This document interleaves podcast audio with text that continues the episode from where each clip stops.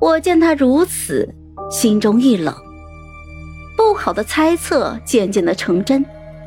我表面不动声色说道：“这样吧，我也不叫你为难，我就问你一句话，你如果能够老老实实的回答我，那今天的事情就算了。”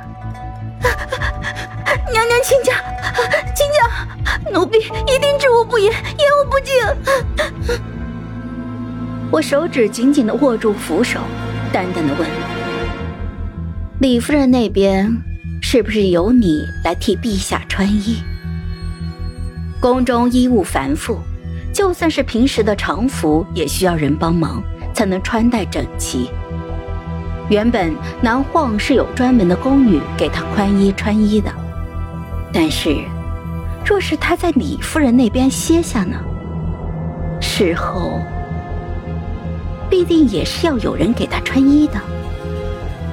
玉娟的表情一下子就变得极为的古怪，她惊疑不定的打量着我，想要从我的脸上找出一些什么来，可是最终什么也没有找到。她低下头，权衡了利弊之后。终于一咬牙对我说：“替陛下穿衣这种事情，李夫人哪会假手于人呢？每回都是她亲自为陛下穿衣的。”我只觉得两眼一黑，拒绝竟没有骗我，他们两人真的不，别自己吓自己。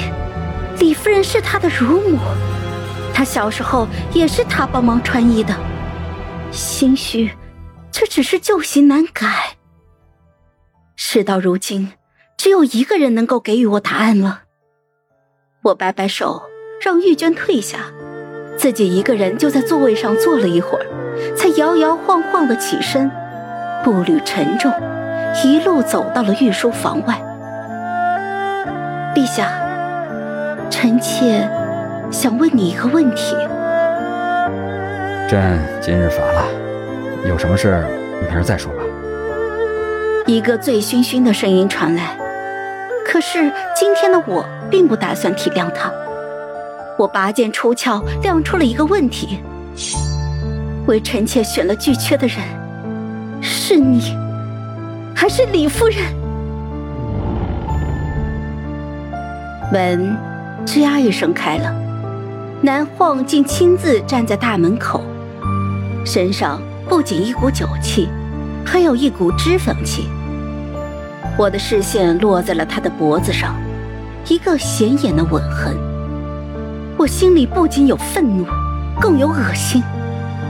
他说他不喜女色，身上却满是撒谎的痕迹。他一把将我拉进了屋里。低下头，紧紧的盯着我。谁跟你说了什么？你跟李夫人的那档子事，臣妾已经全知道了。陛下，你好狠呐！我不知道你在说些什么。还要我说的更清楚吗？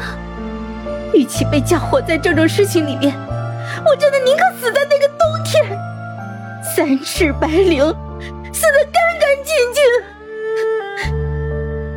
这一瞬间，他的脸上闪过了一丝刺痛之色，似乎被我这句话所伤。事情不是你想的那样。哼，难道不是？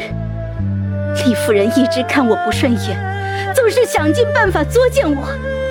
这一次。想必也是她出的主意，她选的人。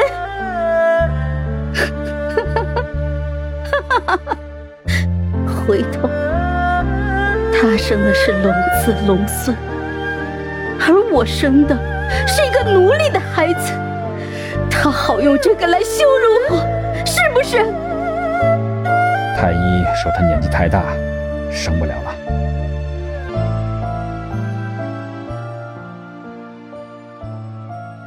一阵可怕的沉默。好了，本集故事就说到这儿，有什么想对我们说的，欢迎在下方留言。那我们下期见。